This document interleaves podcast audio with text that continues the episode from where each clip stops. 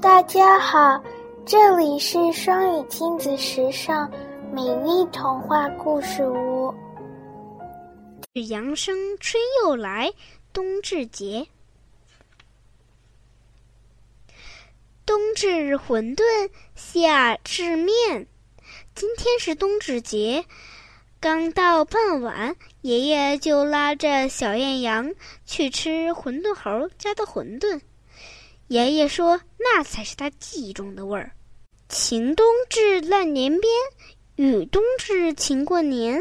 看着纷纷扬扬的雪花，爷爷一路唠叨着农谚：“冬至月初，石板冰酥；冬至月中，赤裸过冬；冬至月底，卖牛买被。”爷爷捋捋胡子，越说越起劲儿。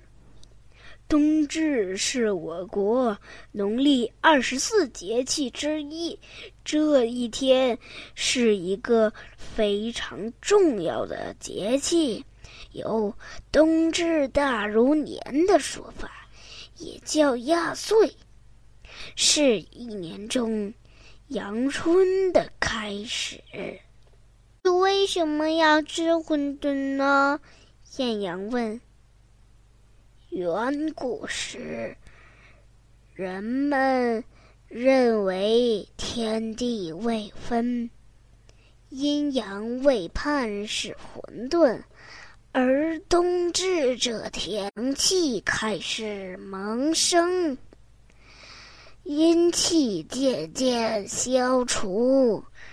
吃馄饨有纪念这一天破馄饨、开天辟地的意思。从这一天起，北半球的白天一天比一天长，夜晚一天比一天短。阳气开始回升，一轮节气重新开始循环，所以这是一个要庆贺的吉日。爷爷，冬至不是要吃饺子吗？艳阳忍不住问。呵呵，是的，冬至不端饺子碗。冻掉耳朵，没人管。冬至一定要吃饺子呢。传说，当年东汉医圣张仲景辞官回乡，在大雪纷飞的路上，看到老百姓受冷挨饿，不少人的耳朵都冻烂了。便让弟子搭起衣棚，在冬至这天分发胶饵。张仲景把羊肉和驱寒药材放在大锅里熬煮，然后把羊肉、药材腾出来搅碎，用面把羊肉、药材包成耳朵状的胶饵，煮熟后。分给来求药的人每人两只胶饵，一大碗肉汤。人们吃了胶饵，喝了祛寒汤，浑身暖和，两耳发热，耳朵上的冻伤就慢慢好了。所以，冬至吃饺子，既是不忘医圣张仲景熬制。驱寒焦耳汤之恩，也是为了驱寒。说着故事，爷孙俩不知不觉就到了吉祥胡同。爷爷说：“馄饨猴是百年老店了，他家祖上最早只是一个小小的馄饨摊儿。”点好了饭菜，在等待的时间，喝一杯热乎乎的暖胃茶吧。馄饨猴的馄饨都是大骨熬汤，别提多美味了。馄饨皮儿爽滑筋道，馅儿里加了扇贝，非常新，酸酸辣辣的汤也很过瘾。爷孙俩吃了金元宝状的馄饨，又吃了加入药材的冬至饺子，浑身浑身暖洋洋的，一点儿也不冷了。回到家里，爷爷又温黄酒来喝，几口酒下肚，爷爷又禁不住给小艳阳和爸爸妈妈讲起了冬至的故事。爷爷回忆道，在他的老家绍兴，人们爱在冬至前酿酒，叫做冬酿酒，酿成后香气扑鼻，特别诱人。因为这时候的水还是冬水，酿的酒容易储藏，不会变质。绍兴人家还爱在冬至日前后。将一年的米冲好，叫冬冲米，因为春气一动，米芽浮起，米粒不米粒便不如冬天时坚实。冬冲米，米粒不易破碎，减少了损耗，人吃了也有劲儿。说着说着，爷爷打起了盹儿。困觉要困冬至夜，冬至是一年中夜晚最长的一天。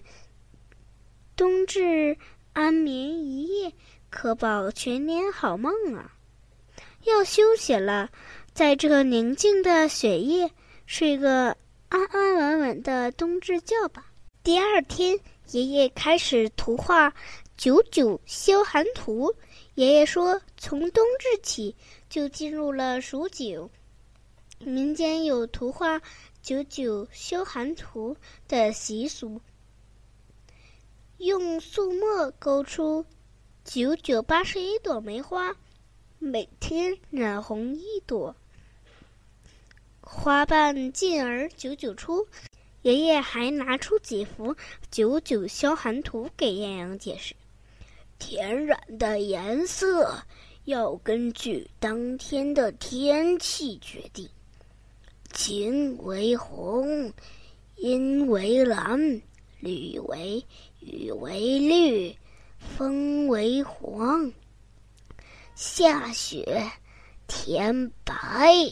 艳阳指着一幅满是铜钱的小寒图问：“姨姨。”这幅图怎么填？